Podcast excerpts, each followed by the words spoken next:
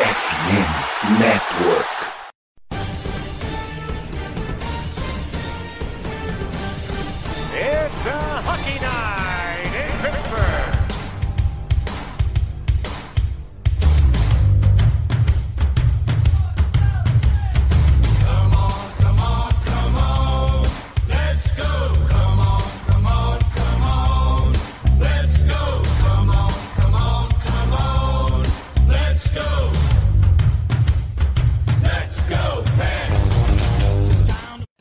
Sejam bem-vindos a mais um IgluCast. Dessa vez a gente não vai estar tão animado assim, porque nos últimos dois eh, o Penguins ia levar Stanley Cup e nesse daqui a gente vai tancar pelo Bedard, que é a nossa realidade, assim, né? Porque foram momentos tensos nessa road trip e também tem o fato da gente jogar, acho que quatro jogos em casa em novembro. Vai ser uma, definitivamente uma experiência. Comigo hoje estão a escalação de sempre. Então, Cat, fale olá. Oi, seu torcedor emocionado, chamado Pedro. Torcedores, calma, essa é a minha mensagem de hoje. Vai dar tudo certo. Pode ser que não dê, mas a gente espera que dê tudo certo. Como vocês estão? E também Malu, e em outro estado e levemente alcoolizada. Eu só queria dizer que não vai dar, não. Tá bem ruim, galera. Vai dar ruim. E é isso aí. Eu estou bem levemente alcoolizada, pode ficar tranquilos. Não, não vai ter alter- alterações nenhuma. Mas bora.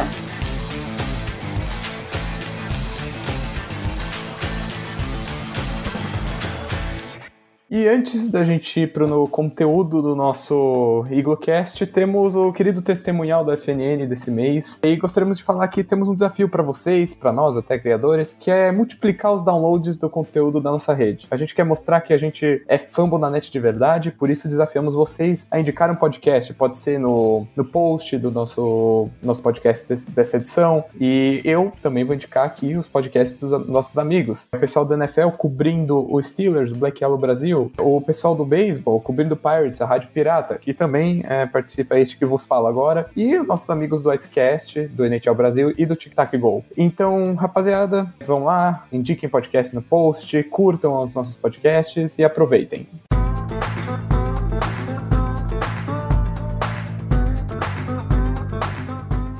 Vamos começar sobre a nossa querida road trip, que foi. Começou contra o Columbus Blue Jackets, a gente ganhou esse jogo. Já não foi um bom indício, porque a gente não jogou bem, mas conseguimos levar os dois pontos. Depois fomos jogar em Edmonton, depois em Calgary, Vancouver e terminamos em Seattle. Perdemos os quatro jogos e, assim, em dois deles saímos na frente e não conseguimos segurar a liderança e tivemos sete derrotas seguidas. Em quatro delas a gente saiu na frente do placar e não conseguiu segurar. É uma coisa que não é normal, principalmente sobre o comando de Mike Sullivan, mas vamos começar pelo road trip do Canadá. Perdemos para Edmonton, a gente saiu na frente 3x1 e perdemos 3x3. Vai, Cat. Olha, eu queria falar que foi uma vergonha, tá? Mas, pra quem estava assistindo os outros jogos, o, o placar que a gente tirou nos outros jogos que foram muito bons, exceto ali, acho que o jogo contra o Kings, talvez, nós não estávamos tão bem assim já antes e era pura sorte. A gente estava ganhando na base da sorte e uma hora a vida cobra.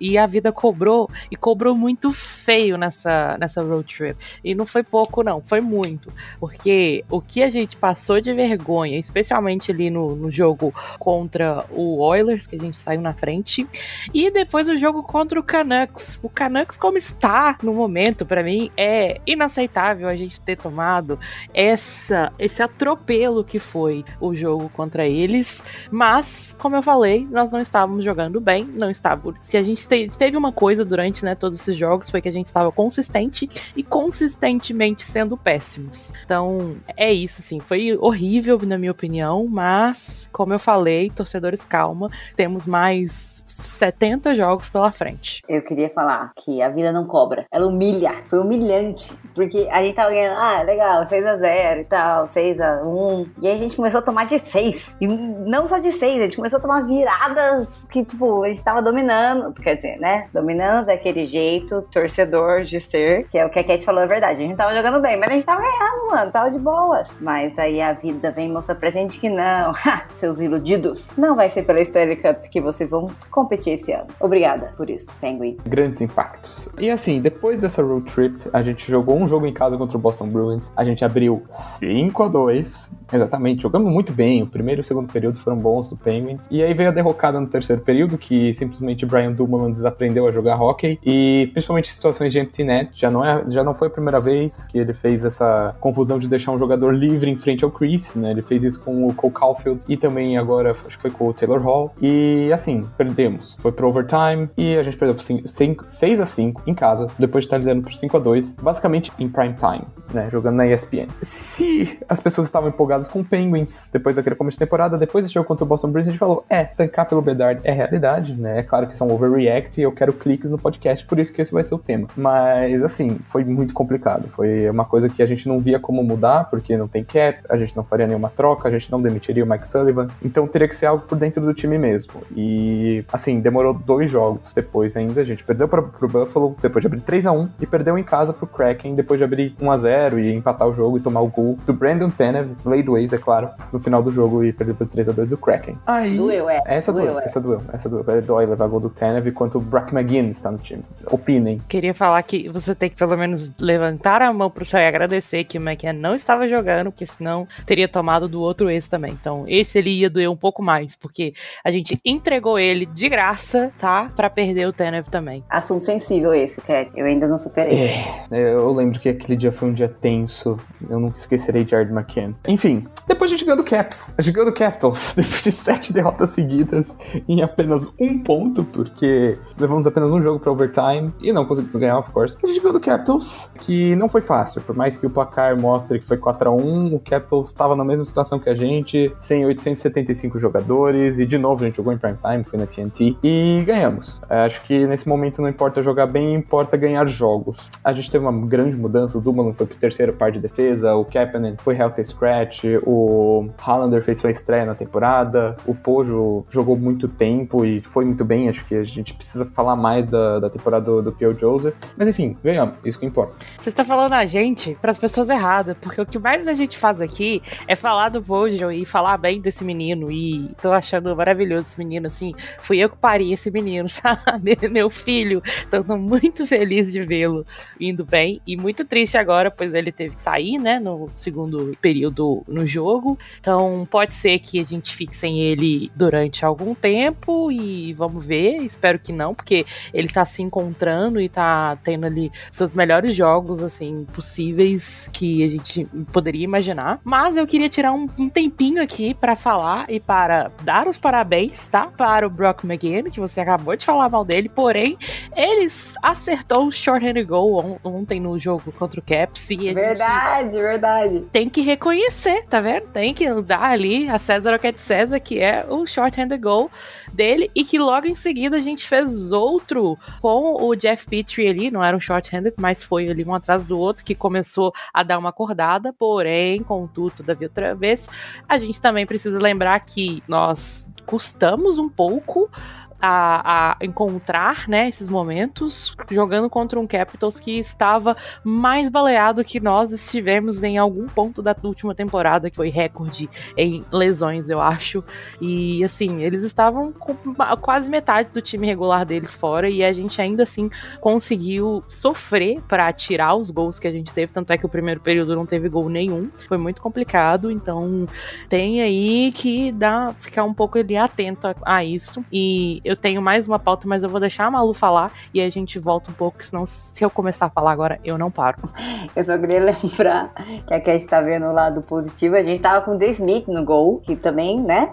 A gente tem que parabenizar ele ali, porque tá, tomou o gol, tá ótimo, perfeito. E eu tava lembrando que, mano, no podcast passado eu tava tão iludida, porque eu achei que a gente ia ganhar, acho que eu falei seis jogos de oito ilusão. Se você é como eu, bate aqui, meu amigo. Estamos juntos. Tá vendo? Depois eu que sou emocionada e iludida. Pezinho, mentira, eu não posso falar que foi pezinho no chão, porque eu também estava muito iludida. Ah, mas quem não ficou iludido com sei lá quantos jogos em casa marcando seis gols e depois começou bem a road trip, acho que jogou bem contra o Edmonton, mas o time entrou em pane no final do, do último período e, esse, e essa pane tem nome, Jeff Petrie, né, cometeu uma penalidade, penalidade besta, quase lesionou o McDavid ainda pra ajudar, e aí depois o time entrou em pane, não conseguiu fazer mais nada, mas assim, acho que a gente precisa construir sobre essa vitória contra o Capitals, que nesse momento, como eu falei antes, não tem essa coisa de jogar bem, é ganhar jogo, e temos um back-to-back agora para ajudar, né, em Toronto e em Montreal, uh, acho que o, o Penguins é o time que mais vai jogar back-to-back essa temporada, e também a questão de a gente não joga mais em casa, a gente jogou contra o Buffalo, não, contra o Boston e contra o Kraken, depois disso, acho que vamos jogar em casa contra o Maple Leafs dia 15, e aí a gente entra em outra road trip, é bizarro a quantidade de road trip que a gente tem para começar a temporada, ou seja, nada para ajudar, tudo para piorar. Olha só, a gente tem jogos em casa. Vai ter uma pequena road trip, mas depois a gente joga em casa mais três vezes, né? além da, do dia que são quatro mais são mais quatro jogos em casa esse mês. Então metade metade. Apesar de que vai vir uma road trip aí, meio complicado. A gente joga Toronto, Calgary, acho que Toronto de novo, né? Isso e depois Carolina. Isso, é. Mas, Só time fácil. Tá. Do jeito que tá, eu já tô achando que a gente vai perder todos. Olha, a gente com a gente não tem essa de time fácil, time difícil. Olha ali o tamanho da que entrou, tá? No jogo contra o time que teoricamente era fácil, que era o Vancouver, e o Seattle também. A gente perdeu as duas, os dois jogos. Mas, de Cat, a gente Seattle. perdeu também com um time difícil. A gente tá perdendo, a gente só perde agora. Então, exato, não existe essa de time fácil, time difícil. Não tem, tá? Então, assim, tá complicado. E aí, a gente tem um, um outro agravante que era: a gente tava com uma linha maravilhosa, perfeita, indo a tudo, que era a linha do Rust com o Malkin, com o, o Zucker, e simplesmente desistiram dessa linha. Desistiram, sabe? Então, assim, pra mim isso é um absurdo o time como está e eles não colocarem de novo, porque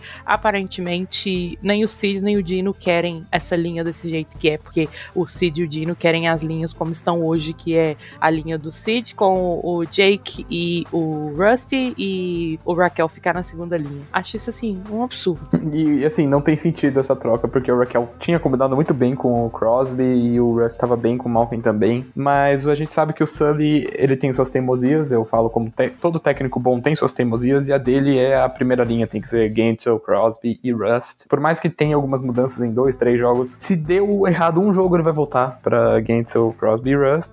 É viver com isso, né? Mas tá dando errado. Por que, que ele não volta pra antiga? Não deu Teimosia, certo. já. teimosia, ele é teimoso. Olha, eu vou, defe- vou ter, eu vou ter que defender agora. Não é que tá dando errado, é que deu tão certo as outras que qualquer coisa que a gente vê agora parece que não tá dando tão bem. Não tá ruim essa outra linha, mas é porque a, a que a gente tinha visto, né? Que era a primeira com o Jake, o Sid e o Raquel, e a segunda que era o Dino, o, o Zucker e o Rusty, deu muito, muito, muito bem. Então, assim, tudo que a gente vê agora fica parecendo que é meio tipo, meu Deus, é só, é tipo, olha isso que você tá, sabe? Não tem necessidade. Sim, porque Podia aquela linha outra. era nosso brilho dos olhos, assim, era linda. Tava, tava Era. linda.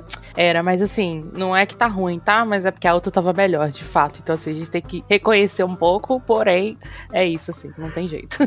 Eu quero destacar a reconheço. temporada do Zucker, cara. O Zucker tá muito bem com esse começo. Tô indo bem, é, por mais que o time não tenha acompanhado tanto, ele tá tendo uma temporada que ele perdeu apenas um jogo ainda, que é uma boa média pro Zucker, que é nosso menininho de vidro. Marcou contra o Buffalo, marcou contra ontem contra o Capitals, vem bem. É, ele marcou o primeiro gol da Robo Penguin, né? Cat, você que gosta desse uniforme, se quiser falar, se quiser vontade também. Olha, eu, eu a gente estava comentando disso antes de começar a gravar, não vou trazer pra cá, mas fiquei muito feliz, inclusive a saudação que ele fez em homenagem ao Jagger, que rolou até o vídeo depois do Jagger. Ai, foi lindo. Foi lindo, emocionante e foi assim, um super bandeirinha branca do lado do Jagger também. Então, inclusive, já estou 100% no trem de, pelo amor de Deus, aposentem a camisa do Jagger logo. Precisa, esse homem precisa. Ele tem que mostrar o respeito que ele merece, porque ele já le levantou a bandeirinha branca e foi, foi lindo aquele vídeo, gente. Fiquei muito emocionada e fiquei muito feliz que o Zucker fez aquilo, foi muito legal.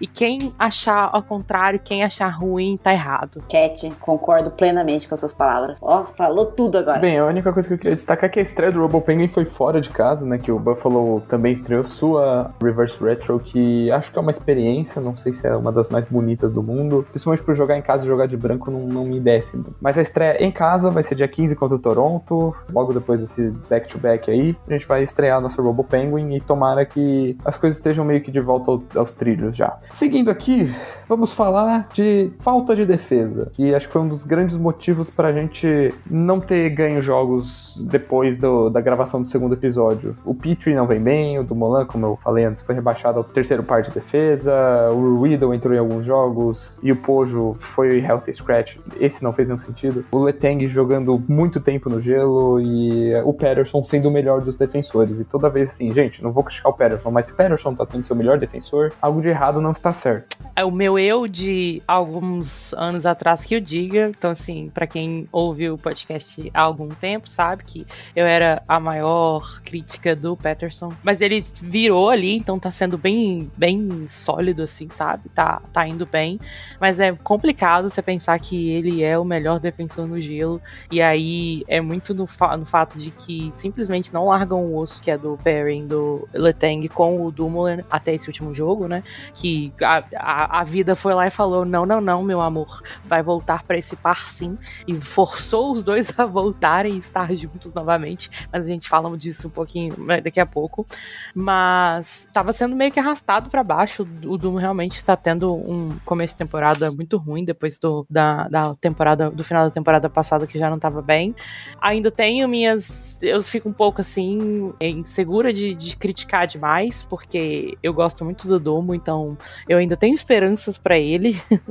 Porém, tá, foi, foi complicado esses últimos dias. E aí, ontem já deu uma, uma leve melhorada no, no tempo que a gente viu ali, né? De, do, dos novos pares. E terem colocado o Letang com o Patterson foi bem melhor. Já deu uma diferença muito grande. E é isso. Eu lembrei agora, né? A gente tá falando do Patterson, que eu concordo com o Pedro, é tipo, é estranho. É, o ano passado a gente queria dar ele de graça com o Zucker pro Seattle. Vocês lembram disso, né? A gente fez, a gente fez essa troca.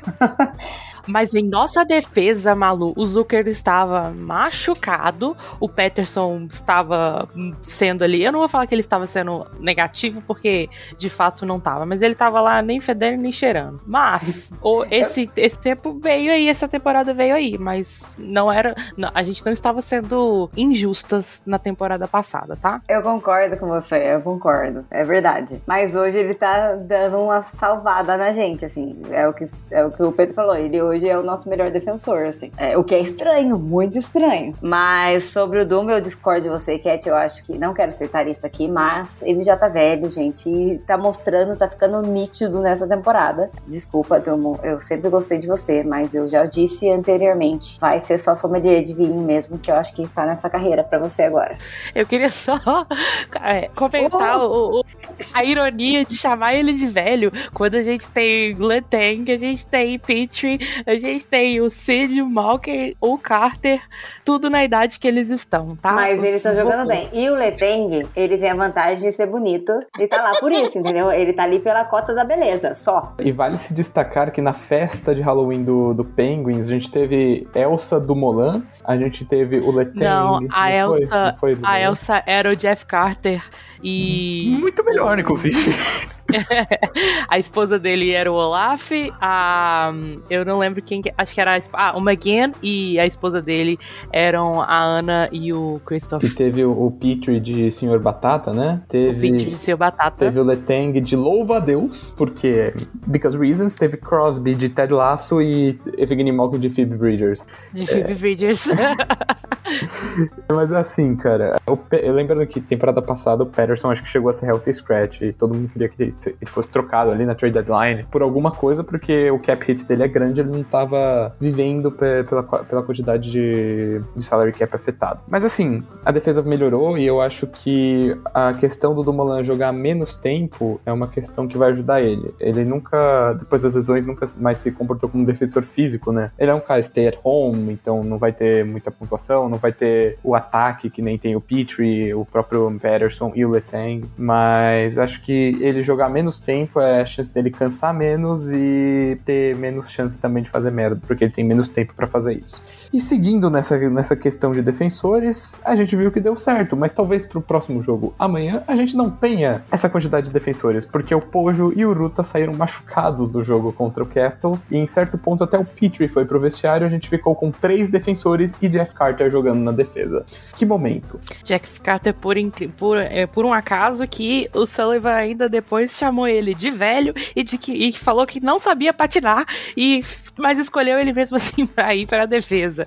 Falou lá durante a, a conferência de, de imprensa lá que eles fizeram depois do jogo. Porém, preocupante porque não só o, o, o Ruta e o, o, o se machucaram, lesionaram no, no último jogo, como o Hollander também saiu ali baqueado do jogo. E aí a gente fica sem dinheiro, porque a gente tem exatos 5 mil e poucos dólares. Exatos não, temos 5 mil e poucos dólares de cap space, com o Bluger em long term IR. E se ele voltar do long term IR, a gente fica sem saber o que, que acontece, porque não podemos mandar o Hollander para o WBS se ele ainda estiver lesionado, pois não pode, tem uma regra que não deixa, né, jogadores que se lesionaram enquanto estavam em call-up voltarem para o time da AHL.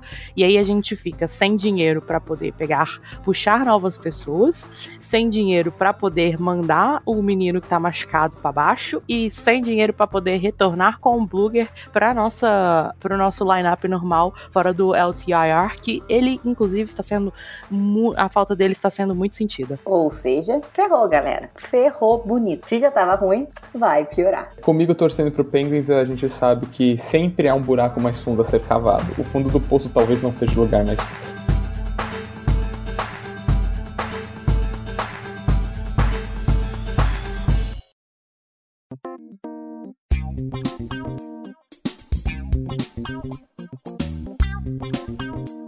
vamos agora falar sobre a a- o segmento da temporada. A gente grava de 15 em 15 dias, então vamos ter alguns joguinhos aí. Cat, você que é melhor com calendário que eu, introduz essa, sequência de temporada que a gente já comentou brevemente. Então vamos lá, os nossos próximos jogos, como que estão? A gente vai ter uma back-to-back agora do Leafs contra e o Habs, então na- no o Leafs e o Habs em, em sequência. Depois a gente volta para casa e joga contra o Leafs novamente.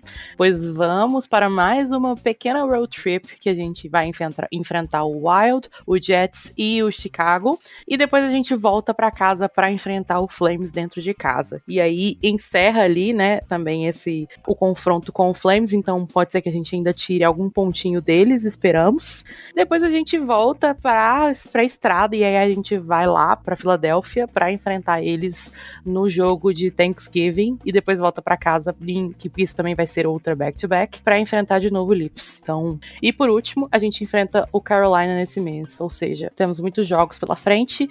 Nenhum deles é garantido, nem que a gente estivesse indo bem, seriam jogos fáceis. Então, pode ser que venha muito sofrimento pela frente. Então, preparem o coração. Ai, vai ser uma Tank for Bedard muito longa. Enfim, gente. Você começa com essas emoções, tá? A Cat se coça inteira quando eu falo o nome Bedard. É, é complicado.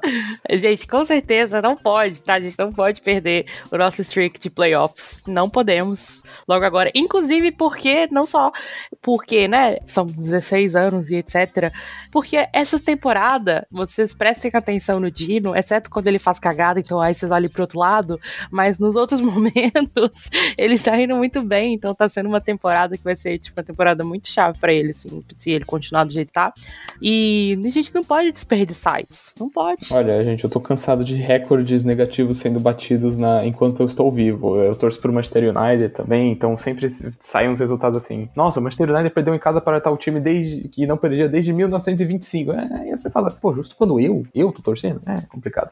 Mas enfim, acho que é, por ser um podcast que as energias estão para baixo, quer manter um, um destaque assim positivo para deixar um pouquinho a energia para cima, acho que merece, né? Merece. Eu vou falar de Hazel Zucker, meu protegido. A gente sentiu falta dele temporada passada, ele é um goal scorer que pode ser o diferencial em algum jogo e ele, por incrível que pareça, é um cara meio doidinho das ideias e sai dando hit por aí mesmo ele sendo feito de vidro. E é verdade, a gente não falou do cap, a gente pode deixar para falar em momentos negativos. Dois destaques positivos aí pra gente colocar a energia lá, em, lá no alto e depois jogar para baixo de novo. Vou voltar no Zucker também e queria falar que eu até comentei isso. Esse homem, ele, ele sai se jogando, achando que ele pode, ele é uma, uma bola de destruição, assim, de, de, de, demolição na frente do gol, como se ele não fosse feito de vidro, né? E, e, de açúcar, na verdade, que é um pouquinho mais frágil do que de vidro. Sai se jogando, assim, ele é muito doido e, e eu adoro, porque ele é muito físico, assim, ele é muito bom, então eu gosto muito dele. Tenho, criei um carinho muito grande por ele e vou ficar muito triste se algo acontecer com ele, que muito provavelmente a gente não mantém ele por muito tempo, mas fica aí que eu gosto muito dele e é bem é divertido assistir ele jogando, que ele joga assim, e ele tá sempre sorrindo, tá sempre rindo, até quando ele tá caçando confusão, ele tá rindo, então é um jogador assim pra você prestar atenção nele. E o meu outro ponto positivo, já falei do Dino, vou falar de novo, maravilhoso, perfeito, tendo a temporada da, da carreira dele de novo, assim, agora no auge dos seus 87 anos. Então, um vovozinho fazendo história ali, fazendo jogadas maravilhosas. Então, esse aí é um ponto positivo. E vou adicionar um terceiro, porque a gente tá com muita desgraça, então a gente tem que falar das coisas boas, que é o Pódio, que apesar deles ter possivelmente se lesionado, tá tendo os melhores jogos, os melhores jogos da carreira dele, tá assim, incrível.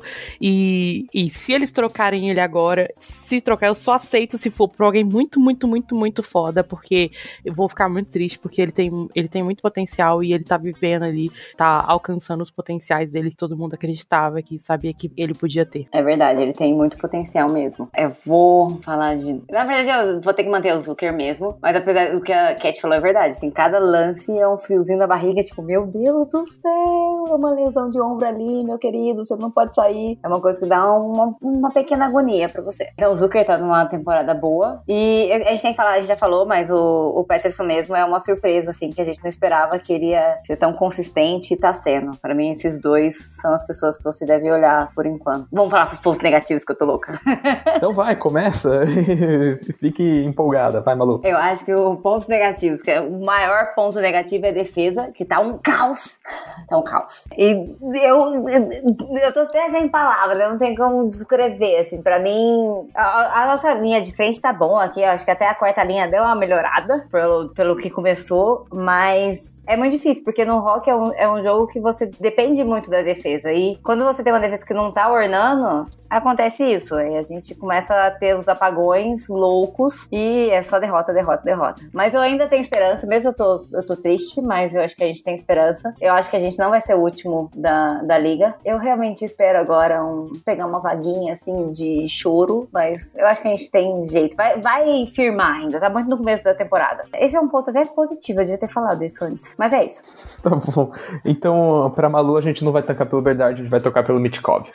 Enfim, vamos para meu ponto negativo. Eu vou falar de Kasperi Kapanen. Cara, o momento que a gente renovou com ele, todo mundo falou, não faz sentido. Se você quer fazer um prove it deal com ele, que seria um contrato parecido com o do Heinen, faça. Renove. Por um ano, você consegue se livrar um ano depois. Agora, renovar por três anos, três ou dois, por uma boa grana, não faz sentido.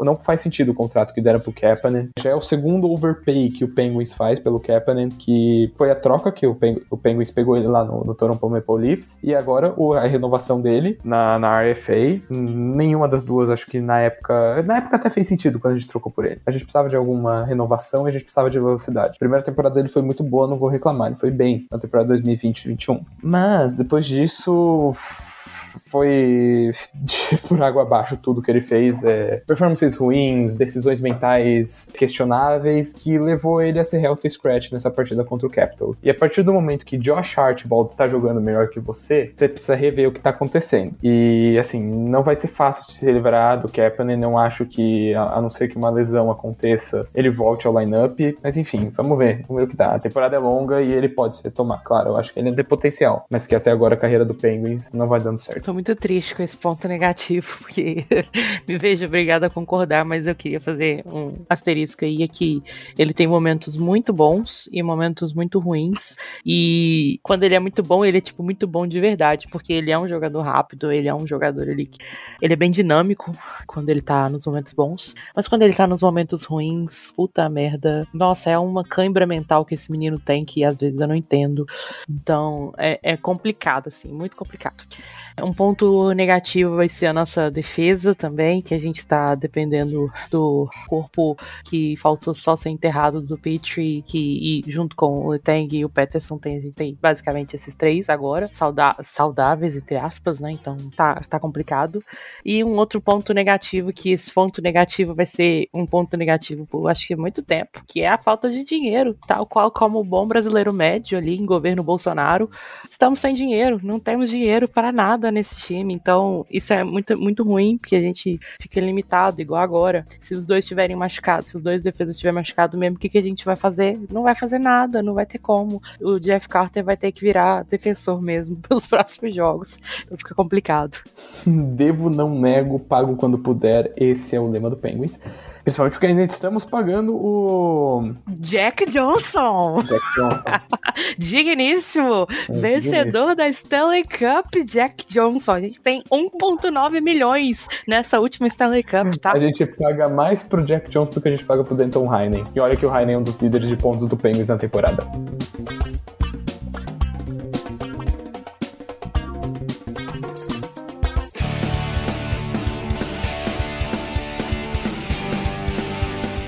Bem, vamos para considerações finais. Não, gente, a gente não vai tancar pelo Bedard. O time vai melhorar, é, fatalmente isso vai acontecer. Um overreaction padrão. Eu até vi gente pedindo pro Sullivan ser demitido e contratar o Barry Trotz no lugar. Imagina esse time com Barry Trotz comandando. Não, não ia para nenhum lugar, ia até só piorar mesmo e a gente teria uma queda na questão estética do time. Mas enfim, gente, o time vai melhorar. Eu acho que estamos fadados aí para os playoffs, mesmo que seja pro wild card ali, na, mesmo que vá na, na, Bacia das Almas. Da última vez que a gente foi na Bacia das Almas, a gente ganhou o, a Stanley Cup, que foi quando o Mike Sullivan assumiu. Então, se vocês querem ver pelo lado positivo, vejam por esse. Queria falar que a gente jamais, jamais, especialmente com os técnicos que temos de escolha, podemos é, achar que é, demitir o Sullivan é uma opção, tá? Tipo, a gente pode ficar frustrada o quanto for, frustrada frustrado quanto for com o Sullivan, demiti-lo por causa desses momentos nunca é uma opção. Até porque, olha o estado desse time como tava. Eles já tinham desistido nesses jogos. Não estavam jogando completamente sem vida, gente. Pelo amor de Deus. Não há técnico que, que faça milagre ali para poder acordar esse, esses homens do jeito que estavam. Então, assim, não, não acho que demiti-lo é, jamais será uma. Não vou falar jamais aqui, enfim.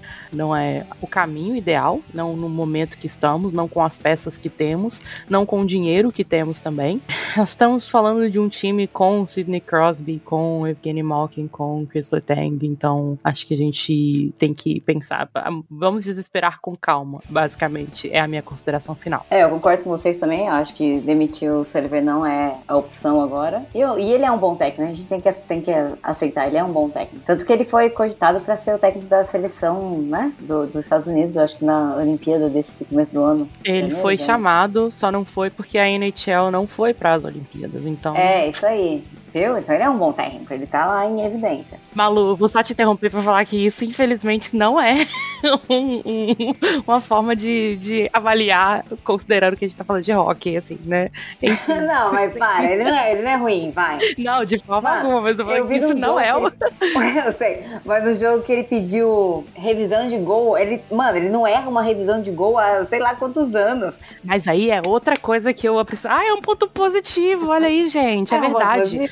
A gente terminou a temporada passada invictos e continuamos invictos em challenges, em desafios de Gol de revisão de vídeo por causa da nossa equipe de vídeo também. A gente tem que celebrá-los, tá? E levantar a mãozinha para Deus e agradecer que temos aí essa, essa, esse time, né, de vídeo que temos, porque eles são muito bons. E quando eles falam que é para dar challenge, vocês podem aceitar que não vai ter sido gol e é isso aí. E a gente desafiou, não foi só por offside, que offside é ou não é. Não, foi por goal interference e foi por miss stoppage of play. Que, e, e detalhe, foram dois gols anulados contra o Kraken. A gente acabou perdendo o jogo, isso não vem ao caso. Um por offside e um por miss stoppage of play. Cara, eu não sabia o que era miss stoppage of play, mas o Sullivan sabia e ele ganhou esse desafio. E depois contra o Bruins foi por goal interference. E, cara, foi muito bem, porque offside é aquilo, é ou não é, né? Tem, tem essa. Mas não, ele conseguiu ganhar da subjetividade da NHL, que às vezes a gente não sabe o que tá acontecendo, mas acontece. Puta ponto positivo, esquecemos disso. Viu, mano? Eu, ele tem pontos positivos aí. Eu não acho ele um péssimo técnico, eu acho ele tá razoável. E, e é muito o que você falou também. O time já tava morto, mano. Não tinha como ele ressuscitar aquilo ali. Mas o meu, minhas considerações finais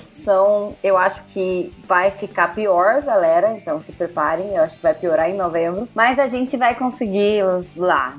Vai. Vamos esperar chegar aí dezembro, janeiro, talvez março. A gente sempre é muito bom em março. Então tem esperança. Ela é a última que morre. Bem, acho que é isso de Iglocast por hoje. É, muito obrigado por prestarem atenção, por ouvirem com carinho. Tempo difícil pro Penguins, mas vai passar, vai passar. Sigam o Pittsburgh Sports BR nas redes, no Instagram, no Twitter. Sigam o NHL Brasil. Sigam os nossos perfis se vocês quiserem coisas inúteis, como por exemplo eu falando sobre futebol, música e reclamando da vida, a Cat sofrendo por jogadores e a Malu. Sendo a Malu?